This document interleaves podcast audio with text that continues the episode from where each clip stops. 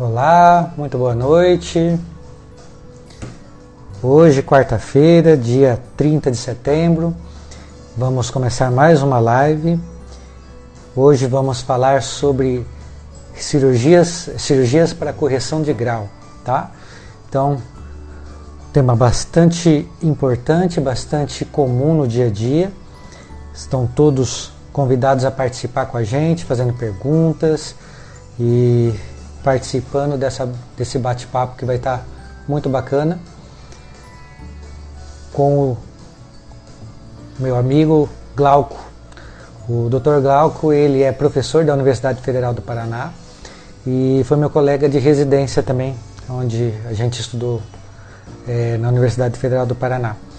Para quem não me conhece, meu nome é Wilson de Martini, sou oftalmologista e trabalho na região de Maringá, tá?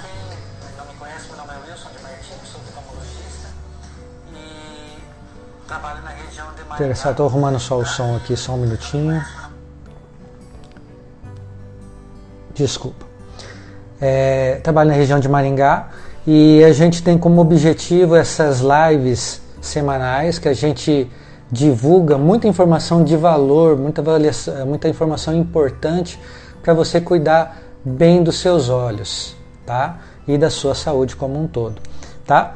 Então, um abraço, Dr. Rony está passando por aqui, o pessoal está chegando, Matheus, Tânia, Franciele, Maria Cláudia, sejam todos muito bem-vindos. E o Dr. Glauco já está presente aqui para a gente começar hoje, tá bom? Muita coisa bacana, fique aqui com a gente. Pessoal, vocês podem perguntar, fique à vontade. O Glauco está entrando. Olá, Seja bem-vindo, doutor Glauco. Tudo jóia? Tudo, tudo bem? bem? Tudo certo. Seja bem-vindo. Uma, honra estar participando aí. Muito bem. Rapaz, a honra é toda minha ter você aqui, uma pessoa que eu admiro muito, né? É, pelo seu conhecimento, pela sua, pelo seu caráter e também pelo, da sua acessibilidade, né? É, Para quem não sabe, o Glauco, ele, então, ele é professor da Federal e ele era R3 quando eu era R1. Então eu estava começando a residência, ele estava acabando a residência lá na Federal do Paraná. E ele sempre se destacou no seu conhecimento, na sua boa vontade de ajudar a gente. Eu sou muito grato por isso, Glauco, você sabe disso. Perfeito, agradeço. Foi realmente uma honra aí, a gente, né, compartilhou esses anos juntos, desde o início da carreira, né? Inclusive depois quando eu fiquei nos Estados Unidos, que, que você e a Cris foram lá nos visitar, lá inclusive no centro de refrativa, foi super show de bola, realmente é, é. né, muito legal. Isso aí, eu sou muito grato também. Aquela oportunidade que eu tive de conhecer lá o Centro de Refrativo em Cleveland, lá onde você estagiou, que é ponta e referência mundial né, nesse tipo de cirurgia.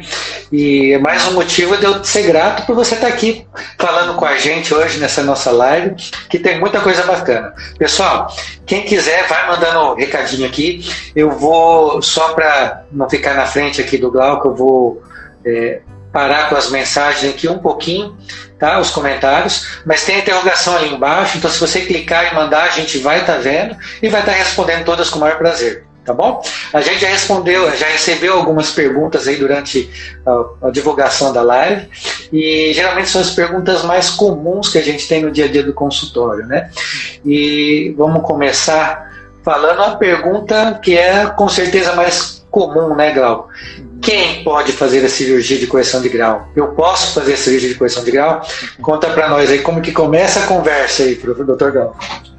Então vamos lá. Então, um dos primeiros pontos, assim, os basais, é que precisa ter 18 anos. Né? Então, abaixo de 18 anos em criança, salvo raras exceções, a cirurgia para correção de grau não é realizada, pela própria natureza da evolução do grau, das mudanças que acontecem. Então, a partir de 18 anos, a gente pode considerar a correção do grau. Aí vão depender de vários fatores, o tipo de grau, como que está essa evolução, né? Mas a partir dos 18 anos para frente, todo mundo pode ser um candidato. Eventualmente, se diagnosticado doenças de córnea, algum outro problema que impossibilite a cirurgia, aí essa hipótese pode ser deixada de lado para outros tratamentos, como lentes de contatos ou óculos. Mas a partir de 18 anos, quem tem um grau que seja significativo pode fazer. Isso é uma outra dúvida também. E muitas vezes perguntar, ah, mas eu tenho só um grau, né? Eu posso fazer a cirurgia, eu tenho só um grau. Né? Pode, se você tem a dependência daquele grau, aquele grau é necessário para você viver no teu dia a dia e você vai melhorar a tua qualidade de vida sem utilizar aquele um grau, né? Você vai poder ter mais independência, você pode fazer a cirurgia. Eu vou dizer que a partir assim de 0,75 a gente pode tratar o grau. Em geral, meio grau para baixo acaba não tendo um efeito significativo na qualidade visual. E é um grau que a gente não vai atrás. A partir de 0,75, em geral, a gente pode ter um grande benefício. Legal, é bom você ter falado isso, porque cada vez mais, né, com a evolução dos tratamentos, isso se tornou mais preciso, com resultado mais é, confiável, resultando numa melhora de, de qualidade para essas pessoas, justamente, que não tem um grau tão alto, que não se sentem assim tão é, ou melhor, se sentem até prejudicadas mesmo não tendo um grau tão alto.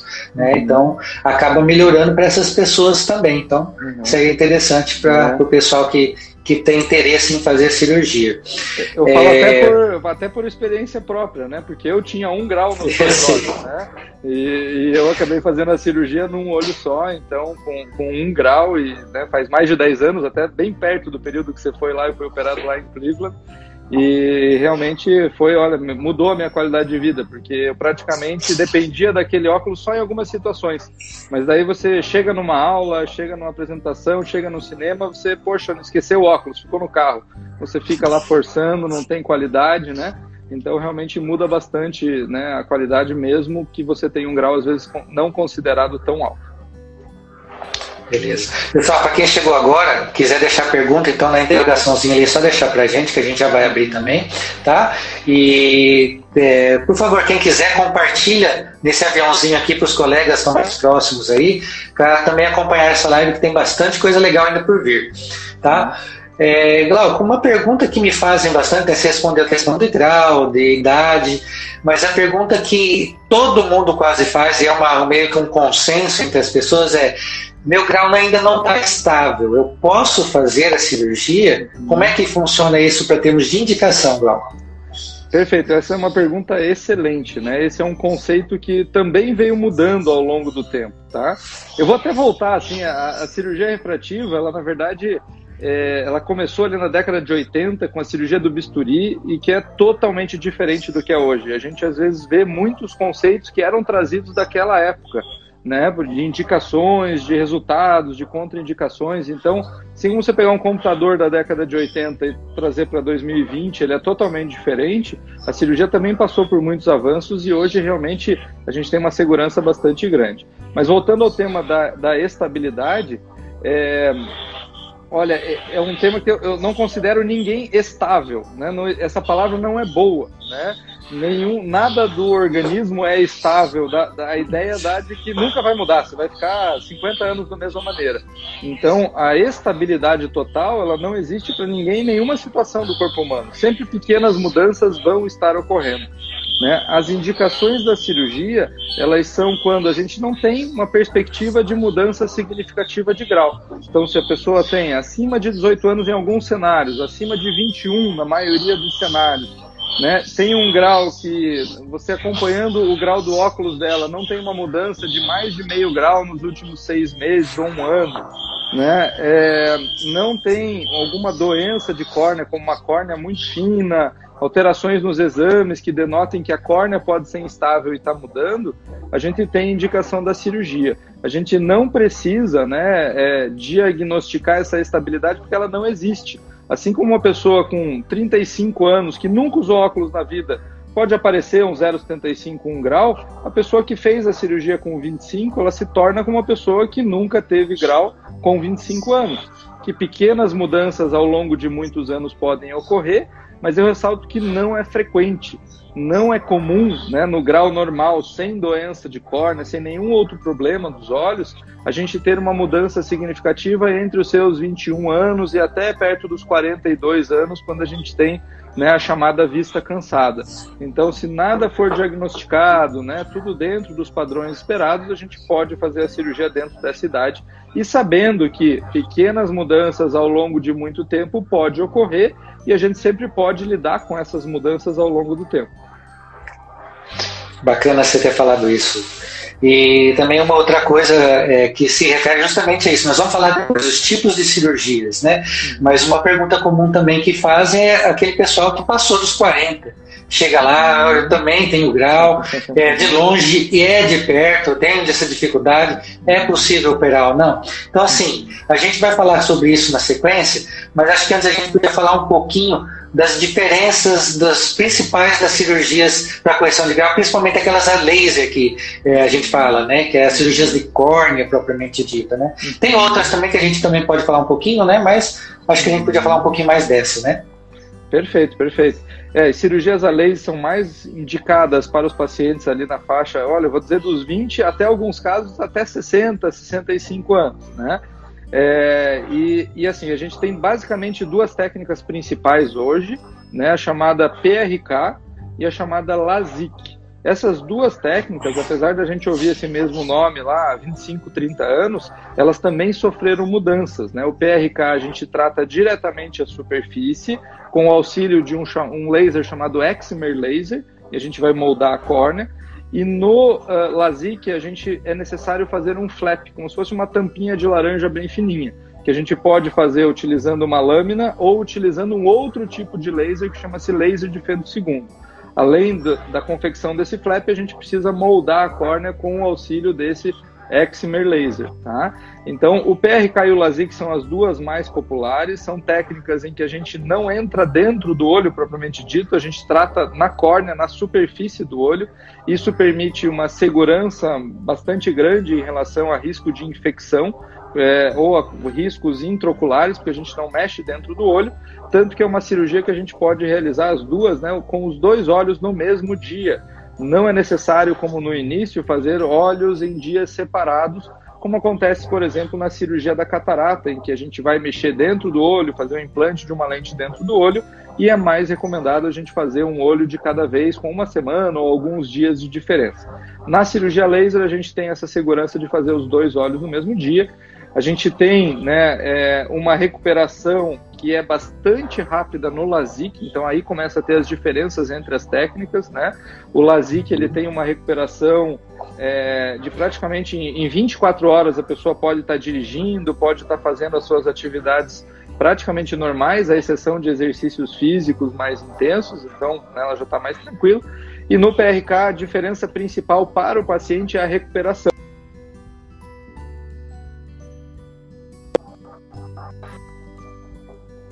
A gente tem que pensar em uma semana de folga no trabalho. Então, os pacientes têm que estar preparados para isso, né? Mas, mais uma vez, é uma técnica que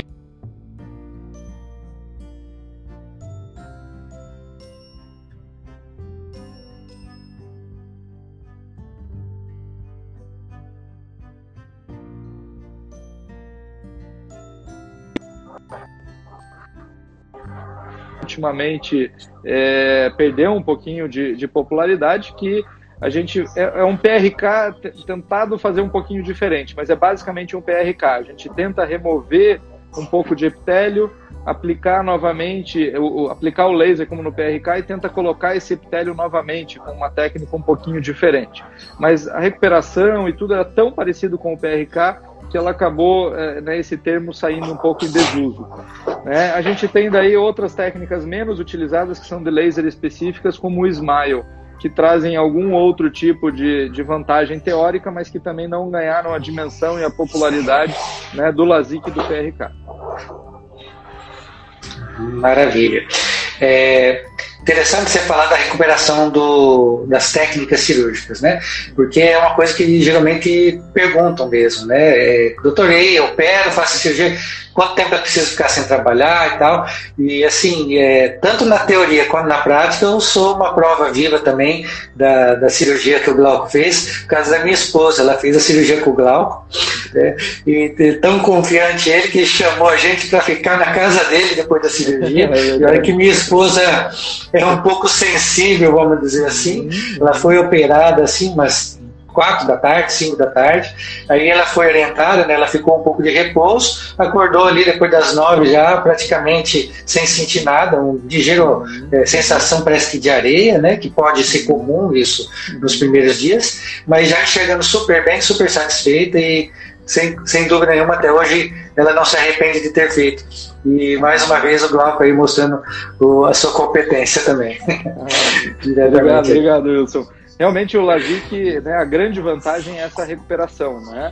É, e, e, e, por exigir esses dois lasers, às vezes ele não é tão realizado, ele acaba tendo um custo até operacional um pouco mais alto por conta de exigir esse laser de femtosegundo, é, que tem materiais descartáveis e tudo, mas com certeza é uma técnica assim, se a gente pega nos Estados Unidos, que é um dos lugares que mais realiza cirurgia no mundo, né, mais ou menos 70 a 80% das cirurgias são LASIK e mais ou menos 30%, 20% são PRK né, justamente pela recuperação. Alguns casos não pode fazer o LASIK, né, uma córnea muito fina, né, alguma outra contraindicação, e daí a gente opta pelo PRK, que também vai muito bem, mas até para exemplificar e para entender, se a gente fizer um olho de PRK e um olho de LASIK, né, a gente vai levar cerca de três meses para achar que os dois olhos estão iguais. Nos primeiros três meses você vai achar que o olho de LASIK está melhor do que o PRK, depois de três meses você vai tampar um, vai tampar outro, olha, é realmente está mais ou menos da mesma maneira, tá? Então, só vou complementando até de técnicas, né? Além das do laser, a gente tem as técnicas para correção de altos graus, quando nenhuma das técnicas de laser é possível, e que é uma técnica que foi a, a, é, é um implante de uma outra lente, de uma lente chamada lente fáscica, não é a lente da catarata, né? É uma técnica que ficou no Brasil é, sem liberação de, do, do, da lente mais popular que tem no mundo por alguns anos, e esse ano a gente acabou de ter de volta a aprovação desse, dessa nova lente. Então agora a gente está de novo com essa outra opção para esses graus em que não se pode fazer o laser. É, exatamente, né? Aquelas até, de vez em quando aparece paciente lá que até não só por causa da questão de usar óculos, né? É, às vezes esteticamente pacientes que chegam a ter 15 graus, 17 graus, né? E que não é possível fazer o laser como correção, né? Aí colocando essa lente intraocular melhora muito a qualidade de vida, né? A lente fica grossa, a lente do óculos e entre outras coisas que, que acontecem, né? É, Glauco, então, dando sequência naquilo que a gente tinha falado, né, você já respondeu boa parte das, das questões que o pessoal foi me mandando já hoje durante, durante o dia, né? É, mas tem ainda muita coisa para a gente falar. Uma delas é a questão, então, que a gente falou, né? Eu tenho presbiopia, ou seja, eu também tenho dificuldade para perto. Dá para fazer cirurgia corretiva a laser com a presbiopia? Existe outra causa, outro método, outra coisa que seria mais indicada? Uhum. Então, assim, dá sim para fazer, né? É claro, é, o processo de envelhecimento do cristalino que leva à vista cansada é um problema de uma lente dentro do olho e não da córnea. É um processo irreversível que acontece com 100% das pessoas. Ninguém escapa desse envelhecimento e isso faz com que o olho acabe tendo um foco mais fixo, né? Quem tem uma visão de longe boa, vê só longe, não vê perto, né? Ou quem tem grau nas duas situações precisa de dois tipos de óculos diferentes, por isso usa um óculos multifocal, bifocal, progressivo, né? É, então, assim, a gente pode sim fazer a cirurgia, porém a gente muda um pouco a estratégia, dependendo do grau, né, dependendo da idade e dependendo da presença de outras alterações no próprio cristalino. É, então, assim, paciente míope, né, de cerca de 45, 50 anos, tem um grau de miopia. É, quando a gente vai corrigir essa pessoa com o laser, a gente não vai deixar os dois olhos perfeitos para longe, senão ele vai precisar de um óculos para leitura o tempo todo, né? ele não vai ficar satisfeito. Então, o que, que nós fazemos? A gente corrige o olho, o olho dominante totalmente para longe e corrige o olho não dominante numa visão mais intermediária para perto, dependendo um pouco da idade né, e das, das atividades usuais da pessoa. Por isso é importante realmente personalizar bem o tratamento. Isso faz com que no dia a dia a pessoa consiga se virar muito bem. Com os dois olhos abertos, ela tem um olho vendo melhor longe, um olho vendo melhor perto. Os dois, né, existe um processo de neuroadaptação que faz com que a pessoa não tenha que ficar fechando um olho, fechando o outro e consiga ter uma excelente qualidade de vida. É claro que nesse cenário a gente sempre orienta que em algumas situações o óculos pode melhorar ainda mais. Então ela pode não ficar 100% independente do óculos, mas 95% do dia, 98% do dia, dependendo das atividades né, que ela fizer, até 100% do dia ela não vai usar o óculos. Mas se às vezes ela for né, fazer um, um detalhe num, num, é ourives, vai fazer um detalhe no ouro ali, ela pode usar um óculos para deixar os dois olhos mais é, para perto e fazer com que ela complemente aquele olho que está para longe e consiga fazer esse detalhe. Às vezes, para dirigir à noite na chuva, pode ser mais confortável estar com os dois olhos perfeitos para longe. Então, ela pode ter um óculos que fica só no porta-luva do carro, que é monofocal, que é um óculos de baixo custo, que numa lente nem vai ter grau, porque aquele olho já está focado para longe, e vai pegar o olho de perto, o outro olho que estava para perto, e vai jogar para longe também e ela vai conseguir dirigir melhor né, nessas situações. Então a gente coloca que a gente consegue melhorar muito a qualidade de vida, né? É, a gente não consegue voltar com um olho de 15 anos de idade, porque esse realmente a gente não consegue reverter o processo do envelhecimento do cristalino, mas a gente consegue melhorar muito a qualidade de vida. Né? Só voltando até, dependendo do grau, né, a gente pode usar o laser, e dependendo do grau e da idade, às vezes a pessoa tem mais de 50 anos, 55 anos, e além da vista cansada, ela tem um pouquinho de, do envelhecimento do cristalino, ou seja, a lente dela não está perfeitamente transparente. Às vezes é subclínico, ela não percebe uma perda de qualidade, ela com óculos consegue ah, né, ter uma visão aceitável, mas já tem um cristalino um pouco mais envelhecido, ela já tem um grau positivo de hipermetropia, a gente pode lançar a mão já da cirurgia do implante da lente da catarata. Nessa cirurgia, a gente hoje em dia tem lentes de excelente qualidade, lentes bifocais, trifocais, que dão a visão de longe e de perto. Existem algum, né, algo que vem junto, existe um pouco de halo ao redor das luzes, mas em geral a qualidade de vida é bastante aceitável, é muito boa. Os novos modelos são realmente excelentes. Exatamente. E você falou tudo aí também, né? A questão não só é, objetivando muitas vezes zerar o grau. A gente, com a cirurgia, a gente visa dar independência para a pessoa do uso de óculos para a maioria ou para boa parte das atividades dela, né? Então, dependendo do que ela faz, ela não precisa ter os dois olhos zerados em termos de grau, vamos dizer assim, né? A gente pode deixar como se fosse o que a gente fala, você acabou de falar bem, é a monovisão, né? Um olho um pouco mais para longe, outro para perto, para poder dar essa autonomia mesmo para as pessoas que já estão aí com a vista cansada, né? com a presbiopia. Legal, Glauco. Nós falamos já na questão daquelas pessoas que têm mais de 10 graus, que era uma das perguntas, eu estou olhando ali que me foi feito, né? Que é essa do implante dessa lente. E também é, algumas técnicas que você falou, né? O PRK para grau mais altos, que a gente não desgasta tanto a córnea, podendo às vezes permitir um grau um pouco maior, quando isso é necessário, na verdade, né? Uhum. E tem outras perguntas também que são bem comuns no consultório, né? Uma delas é Quais são os riscos? Essa cirurgia tem algum risco? Uhum. Ótima pergunta também. Essa é importante sempre esclarecer, né? Qualquer pessoa que falar para você, olha, você não, isso daqui é, eu garanto, é certeza, não tem risco, né? Não vai estar sendo verdadeira. Qualquer tipo de vão procedimento correr. tem seus riscos. É, vão correr. Né? Qualquer tipo de procedimento tem os seus riscos. Entretanto, a cirurgia laser é uma cirurgia bastante segura. Esses riscos são extremamente improváveis. Né? O risco mais grave que poderia acontecer numa cirurgia refrativa é uma infecção né, é ter uma infecção, pegar uma bactéria que poderia evoluir para uma úlcera de córnea né, e perfuração ocular. Eu vou dizer que já estando há mais de 12 anos nessa área, eu nunca vi um caso que chegou à perfuração ocular. A gente tem descrições na literatura. E eu vou dizer que eu já vi vários casos de perfuração ocular com uso de lente de contato. Então, assim, estatisticamente até o risco de infecção ocular e perfuração e perda de visão com o uso de lente de contato ao longo de muitos anos, ele é maior do que na cirurgia refrativa. Apesar de, claro, com uso cuidadoso, esse risco é pequeno, mas ele também não é zero e é maior do que o risco da infecção na cirurgia refrativa.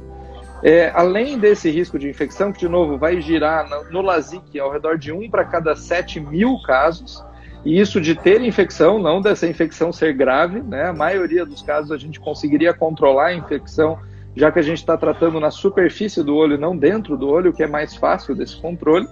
É...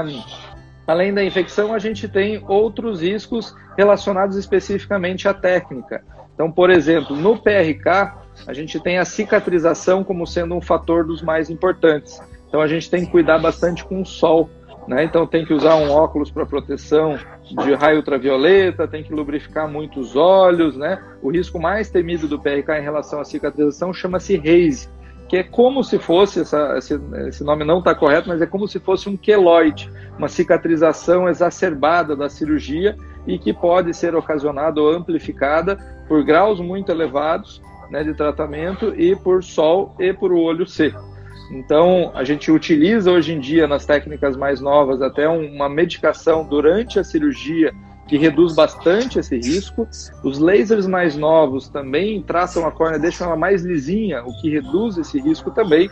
E todos os cuidados, os colírios reduzem esse risco, mas ele também não é zero e ele existe principalmente para graus mais altos. Quando a gente vai né, para o LASIK, a preocupação maior é na confecção com esse flap. Então, se a pessoa, né, no primeiro dia, né, de alguma maneira forçar nos olhos, fazer com que tenha alguma dobra ou estria desse flap, a gente pode ter que levar de novo, levantar e colocar ele novamente. Né? Em alguns casos, é, antigamente, quando se operava com luva, essa é uma cirurgia que a gente opera hoje ou sem luva ou com luva sem talco. Né? O talco da luva poderia ficar micropartículas na interfacezinha lá do flap e gerar uma inflamação maior na cirurgia chamada ceratite lamelar difusa, ou DLK em inglês, e que poderia exigir um tratamento maior de, de corticoides e eventualmente ter que lavar o flap para tirar essas células inflamatórias, né? É, enfim, a gente tem riscos pequenos de situações que em geral a gente consegue controlar, né? Porém, é, eles existem em pequena monta. Até puxando o risco, eu vou trazer para você a questão da satisfação. Né? A cirurgia refrativa é hoje uma das cirurgias que tem a maior taxa de satisfação entre todas as cirurgias eletivas. Se eu pegar qualquer cirurgia, né, por exemplo, cirurgia plástica, que são cirurgias eletivas, não são obrigatórias para o paciente, é, a cirurgia refrativa tem cerca de 96 a 97% de taxa de satisfação, em qualquer plástica é abaixo de 90%. Então a gente realmente tem uma taxa de satisfação bastante alta. Geralmente esses 3% são casos não muito bons para cirurgia, né? Casos graus extremamente elevados, né? Algum, algum tipo de, de, de cuidado às vezes que não foi feito, né? Mas realmente a taxa de satisfação é bastante elevada. Até quando eu estava lá ainda, a gente fez um trabalho só com a cirurgia, especificamente em médicos, avaliando a taxa de satisfação de médicos operados lá na Cleveland Clinic é, que lá o, o, plano de saúde de lá cobria só para médicos 100% da cirurgia. Né? Outras, o plano normal nos Estados Unidos não cobre nada da cirurgia. E os médicos lá da Cleveland Clinic tinham o privilégio de poder fazer a cirurgia sem nenhum custo. Então tinha um número de mais de 500 médicos do hospital sendo, né, que foram operados ao longo dos anos anteriores e a gente observou exatamente a taxa de satisfação que a gente observa né, em profissionais que não são médicos, né? mesmo cirurgiões, foi dividido quem operava, quem não operava, quem era clínico, né? às vezes pode ter uma necessidade maior de qualidade de visão quem faz cirurgia, e a satisfação foi excelente, tanto que é uma técnica que hoje, né, boa parte até dos oftalmologistas né, da, da geração um pouquinho mais nova, é, já fizeram a cirurgia, né, já, a gente operou aí vários colegas, todos, e realmente tem uma satisfação muito legal. É, bem isso aí. Bacana, Glau. Vamos lá, mandaram mais perguntas aqui pra gente. Uma que mandaram agora aqui pelo, pelo aqui no, na live agora foi o Matheus. O Matheus perguntou assim: Boa noite, recentemente foi diagnosticado com branco sem pressão. Isso seria um problema? Uhum. branco sem pressão, né, Glauco, é uma alteração na retina, uhum. né? Uhum. E até onde eu sei, muitas vezes nem precisa tratamento, só acompanhamento. Uhum. Exatamente. Então não vejo problema a princípio, mas Alguma coisa para complementar aí? É, não, é sempre interessante, né? Quando vai fazer a cirurgia, a gente faz, né? Que um dia que a gente chama de medidas, que a gente dilata a pupila, médio grau sem dilatar, médio grau dilatado, faz vários exames e entre eles é um exame de retina, justamente para a gente avaliar bem o nervo, a periferia da retina já que os míopes têm maior alteração, maior incidência de problemas de fundo de olho, relacionado à miopia mesmo. Que o olho do míope é um pouquinho maior, é um olho mais comprido e que tem a retina um pouquinho afinada e propicia essas alterações. O branco sem pressão é uma alteração bastante benigna, que hoje, na maior parte dos casos, acredito que é só acompanhamento. Ele não é indicado branco sem pressão qualquer tipo de tratamento e não impede qualquer tipo de tratamento do grau em si. Né? Sempre nessa avaliação de fundo de olho, se for identificado alguma alteração é, que tenha, por exemplo, alguma pequena rotura, um buraco de retina periférico, né? Isso pode ser feito antes da cirurgia de corrigir o grau, ser feito uma barragem a laser para prevenir um descolamento de retina.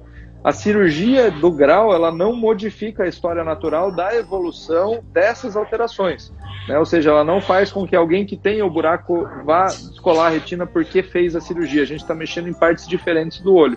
Mas é claro que antes da gente tratar o grau, se, ele, se a pessoa tem uma alteração que propicia uma alteração de retina, um descolamento de retina, a gente vai tratar ela antes de tratar o grau. Exato, é bom você ter falado isso, que é muito comum, né? A pessoa fica tão bem depois que operou, peraí, 7, 8 graus, 6 graus, uhum.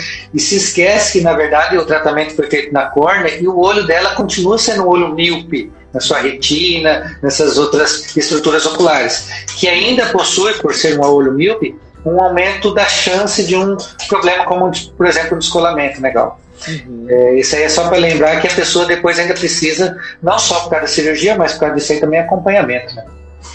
Perfeito, não, isso mesmo. Tem que, tem que acompanhar, o olho continua sendo míope, né? Então os acompanhamentos anuais para fundo de olho tem que ser feitos. Beleza. Pergunta quase unânime também, né? Depois que operar, meu grau vai voltar? Mas já respondeu em parte isso, né? Mas... Respondeu, mas eu acho que é importante a gente ressaltar, né? Então, assim, assim como a pessoa. É. Então vamos lá, ó. Primeiro, a gente tem em relação à cirurgia as, as mudanças de cicatrização do procedimento mesmo, né? Que levam ali cerca de três a seis meses para se estabilizar em qualquer técnica. Então, a maioria, na verdade, a, a, precisão da cirurgia, ou seja, eu vou atingir exatamente o alvo que eu programei, isso com, com né, entre mais ou menos, por exemplo, programei para ficar zero. Se a pessoa ficou mais 0,25, está excelente. Esse grau não é significativo, se a pessoa não usa óculos, está muito bem. Se ela ficou menos 0,25, também está excelente. Se a pessoa não usa óculos, está muito bem. Então, a precisão de eu acertar entre mais ou menos meio grau, que é considerado o sucesso da cirurgia, é de cerca de 98%. Ou seja, 1% das pessoas pode ficar hipocorrigido ou hipercorrigido a gente coloca que é como se fosse um. Né, se o laser fosse tratar um pedaço de plástico, ele é perfeito todas as vezes, ele trata na micra precisamente. Porém, como ele está tratando um tecido humano, ele depende da resposta desse tecido ao tratamento, de como o teu organismo vai responder aquele tratamento do laser. E algumas pessoas podem responder a menos ou a mais da média da população e ficar hipo ou hiper corrigido. Então, esses 2% de pacientes podem, depois de 3 a 6 meses, realizarem é, um novo tratamento para realmente deixar o grau abaixo de meio grau. Tá? Então, isso é da cicatrização inicial, né? depende da resposta tecidual à cirurgia.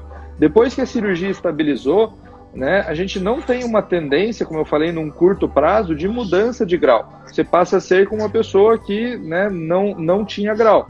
Uma pessoa que não tinha grau, normalmente não tem ao longo de dois, três, quatro anos mudanças significativas. Porém, ao longo de muitos anos, o organismo é vivo e hoje em dia, com muita leitura, a gente tem uma tendência ao longo do tempo de ir mudando um pouco o grau e gerando um pouco de miopia ao longo de muitos anos. Então, uma pessoa que, assim como uma pessoa que nunca usou grau, pode ao longo de 10 anos ter 0,75, um grau, é muito difícil que tenha um grau muito elevado, né? A pessoa que fez a cirurgia ao longo de 5, 8, 10 anos pode ter algum tipo de mudança. Não é propriamente que regrediu a cirurgia ou que voltou à cirurgia, mas sim mudanças naturais do olho que vão acontecendo ao longo de muitos anos. Bacana. Então, assim, ó, agora nós estamos continuando nas questões aqui, que é um pouquinho mais, mais rápidos, assim, os, os temas. É, eu pessoal, quem... aqui no live, na live, né? Então, se precisar me interromper, se tiver se eu estiver me estendendo demais, você me, me corte aqui. Não é louco, né? O, o, problema é que o Instagram corta a gente daqui a pouco, né? É uma hora de live ele derruba a gente, mas assim, o papo tá muito bacana. Para quem chegou agora, nós vamos deixar salvo ali, tá? Então depois acompanha, vê o que falou. É, também estou é, disposto é, a responder perguntas. Acredito que o Glauco também sem problema nenhum, é só mandar para a gente depois que a gente responde também, tá? É, então, assim, vamos responder nas perguntas aqui. Eu vou liberar aqui se alguém quiser fazer algum comentário, alguma coisa, vamos já deixar aqui, porque daqui a pouco a gente esquece e, e acaba passando também. É, seguinte, eu já operei uma vez. Eu posso operar novamente se meu grau voltar? Essa é outra pergunta que fizeram. Perfeito. É, é necessário uma avaliação, uma nova avaliação, né? E a gente vai avaliar bem a córnea, a espessura da córnea, o tipo de cirurgia que foi feita antes. Na grande maioria dos casos é possível sim. Né? Em alguns casos pode não ser possível. Então não é uma certeza, mas com avaliação é possível. Vou dizer que normalmente 90% das vezes é possível fazer um ajuste do grau sim. Aí tem aquela cirurgia que se fazia antigamente, que é aquela do bisturi chamada RK, né? Uhum. E a pessoa às vezes opera, aquele grau normalmente reverte, né? O que era uma miopia se torna uma hipermetropia irregular, com astigmatismo. Esse tipo de problema hoje em dia é possível ser reoperado também ou em, em geral não? Então, também depende de uma avaliação realmente aí nesse caso bem personalizada, né? Porque esses casos variam muito, né? São casos feitos nessa técnica que foi abandonada no começo da década de 90, é, porque é uma técnica que não era estável ao longo do tempo. E hoje em dia a gente tem casos assim, quem, quem fez poucos, poucas incisões geralmente estão muito bem e tem pouco grau. E a gente pode tratar, às vezes, com o próprio laser, sem problema nenhum. Pode muitas vezes colocar lentes né, de, de correção para ajustar o grau na cirurgia da catarata também. Né? Alguns casos extremos que tinham graus muito elevados e foram feitas muitas incisões, às vezes pode não ser possível fazer um ajuste de grau e a gente lançar a mão ou de lente de contato ou de outras alternativas que a gente chama terapêuticas né, de córnea, com suturas de incisão, e casos muito raros podem ir até para um transplante de córnea, caso nenhum dos tratamentos menos invasivos sejam possíveis. Né? Mas ressaltando que é a minoria dos casos. A gente avaliando pode ou fazer laser ou fazer a cirurgia do implante da lente em alguns casos, porque esses pacientes normalmente já têm próximo de 60 anos, às vezes ou mais, né? Ou em alguns casos a gente pode ter que ir para outros tratamentos. Maravilha. É, a Maria Cláudia está perguntando aqui para nós, Glauco, ela falando assim, ó, ela tem 5 graus de hipermetropia. Dá para fazer a cirurgia? Então, é, ótima pergunta também. E assim, a hipermetropia, claro, depende, assim, a miopia também, mas a hipermetropia é bastante dos exames e da idade. Né? Em geral, a gente consegue sim corrigir. É, a gente, os pacientes né, mais jovens, a gente pode fazer o laser. É claro que precisa ter uma boa espessura e, no caso da hipermetropia, uma boa curvatura. Né? O nosso limite para corrigir com o laser a hipermetropia é ao redor de 6 graus. Então, 5 graus é possível. Tá? Se, né, de novo, já está mais próximo dos 50 anos, algumas vezes é mais indicado a gente fazer a cirurgia do implante da lente do que fazer o laser. Então, Depende um pouco de cada caso, mas na maioria das vezes é possível sim. Bom, outra pergunta que fizeram é: eu tenho estrabismo, posso operar se eu também tenho grau? Bom, acho que aí, primeiramente, existem vários tipos de estrabismo, né? Existe estrabismo que um olho não se desenvolveu, então não enxerga bem. Existe aquele estrabismo que é para dentro, os olhos são ou um olho ou os dois são para dentro, um para fora. Então tem algumas coisas que podem interferir mas de forma geral, Glauco, Uhum. Quem tem estrabismo também pode fazer? De forma geral, de forma geral, sim, né? E a gente deve programar a cirurgia de acordo com o tipo de grau e com o tipo de estrabismo. Então é importante fazer essa avaliação, uma avaliação bem feita do estrabismo antes da cirurgia. Por exemplo, se a pessoa tem hipermetropia e tem um tipo de estrabismo chamado convergente, que os olhos vêm para dentro, geralmente essa pessoa não pode ficar com grau de hipermetropia residual. A gente tem que tratar até um pouquinho a mais esse grau dessa pessoa para desestimular a acomodação e desestimular a convergência. Né? Ao contrário, quando é míope e tem um estrabismo divergente, acaba sendo né, o oposto. Então, assim, deve ser bem avaliado o grau. Em geral, pode se tratar, né? E, e né, em, de novo, muito raramente a gente pode ter um desequilíbrio do estrabismo, mas isso se não foi feita uma boa avaliação antes ou se ficou algum tipo de grau residual. Maravilha. Uma pergunta também que o pessoal faz geralmente para correção de grau. O plano de saúde cobre a cirurgia de correção de grau? Uhum. Então, segundo a, né, a ANS, que é é a Agência Nacional de Saúde, que regula os planos de saúde, diz o que eles são obrigados a cobrir, eu ressalto obrigado porque é uma questão de legislação, a gente às vezes tem planos que optam em cobrir. Né? Então ele não é obrigado, mas ele opta que ele vai cobrir o que está fora do, do que está preconizado. Né? Então, pelo que está preconizado né, no rol de procedimentos da ANS, as cirurgias a laser, LASIK e PRK, elas são cobertas quando a pessoa tem entre 5 e 10 graus de miopia. Tá? Então, se a pessoa tem um pouco menos de grau de miopia, ela daí estaria fora dessa cobertura. Eu ressalto que o, rol e tudo isso foi feito, né, ele, isso tem mais de 10 anos que isso está estabelecido. Então, os pacotes né, e as descrições da cirurgia que estão contempladas nesse rol são as técnicas é, de cirurgia que não são as últimas técnicas que a gente tem. Por exemplo, no LASIK, né, a, a gente pode fazer, como eu até falei no começo, a gente pode fazer o LASIK utilizando uma lâmina chamada microcerátomo, que era a técnica que começou o LASIK, feito em muito volume até 2007, 2008, e a gente pode utilizar esse segundo laser chamado laser de fento segundo, que é um equipamento que acaba tendo um custo a mais. Então, o plano de saúde, quando ele vai cobrir o LASIK, ele cobre somente é, a cirurgia com o microcerátomo. Se você desejar utilizar né, o laser de fento segundo, que é uma tecnologia um pouco mais nova, ele acaba não tendo a cobertura. Né? Existem ainda, ele, a cirurgia coberta é a cirurgia convencional, é aquela que a gente vai tratar só o grau. Eu até não entrei muito nesse assunto, mas hoje em dia a gente tem formas mais avançadas de tratar o grau em que a gente pode até melhorar a qualidade de visão do paciente.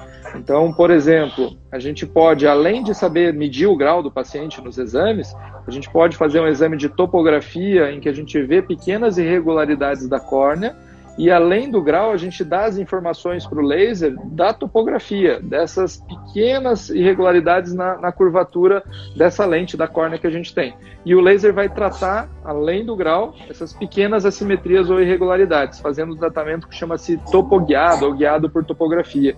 O nome comercial disso chamado Contoura. Ele foi aprovado pelo FDA, para ter uma ideia, em 2016, esse tipo de tratamento. Né?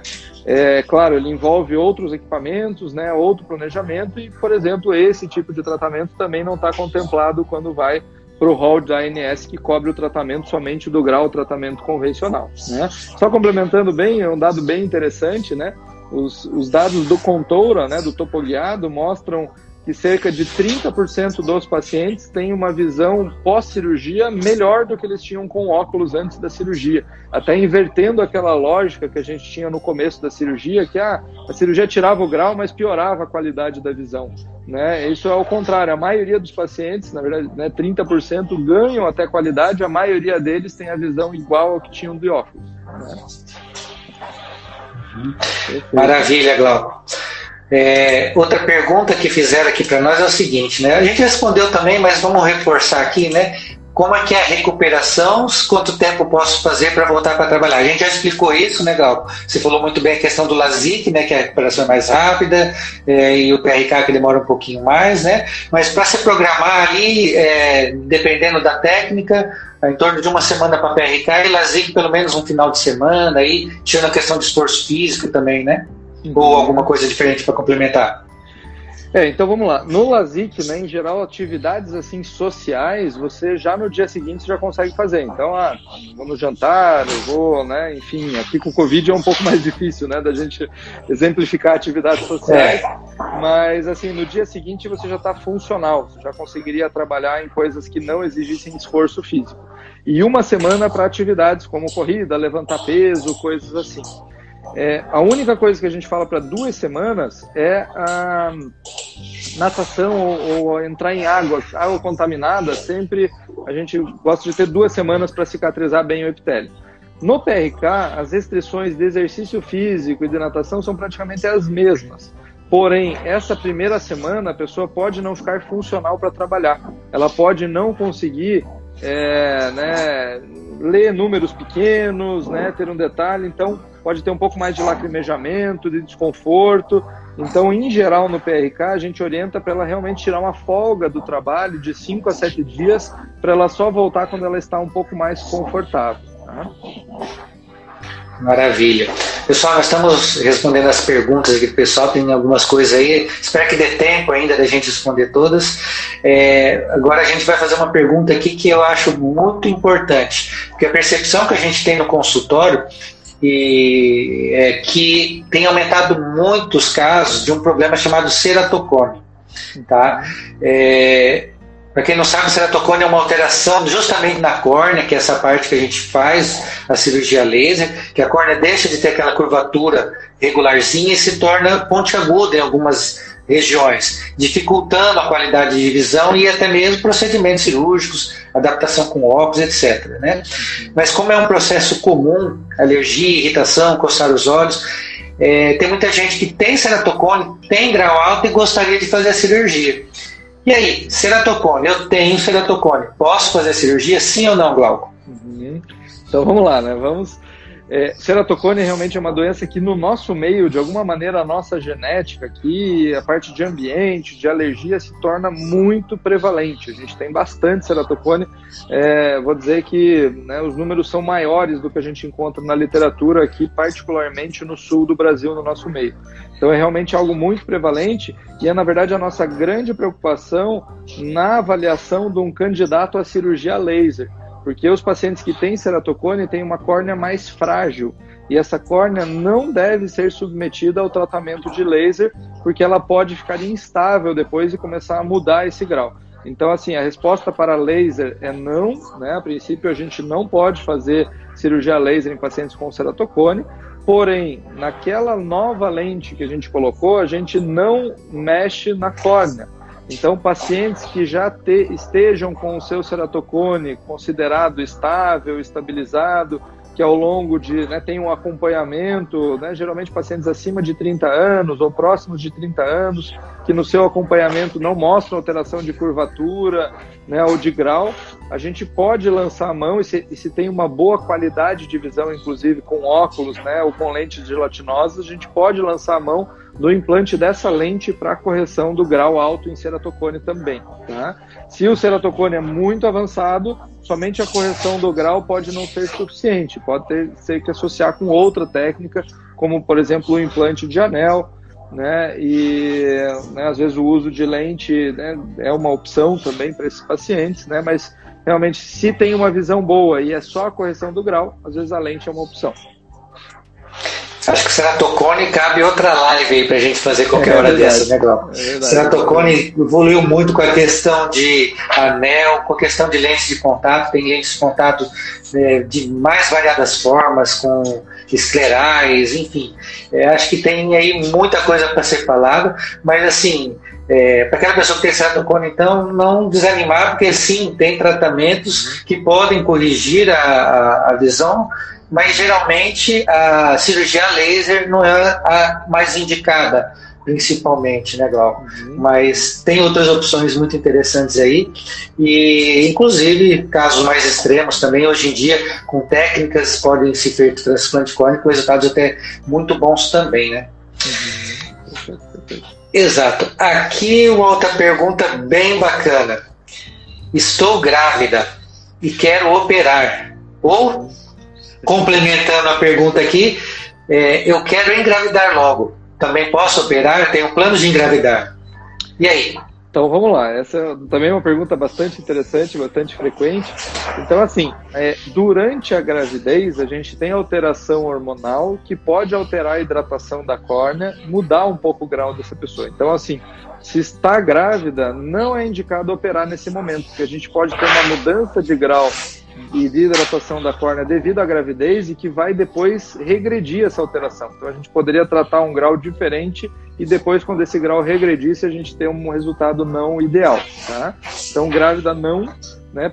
planos de engravidar logo. Eu vou dizer que o ideal seria esperar pelo menos três meses para engravidar. Por quê? Porque em três meses a gente tem a estabilização do grau. Lembra que eu comentei lá que a cirurgia leva até três meses para toda essa cicatrização?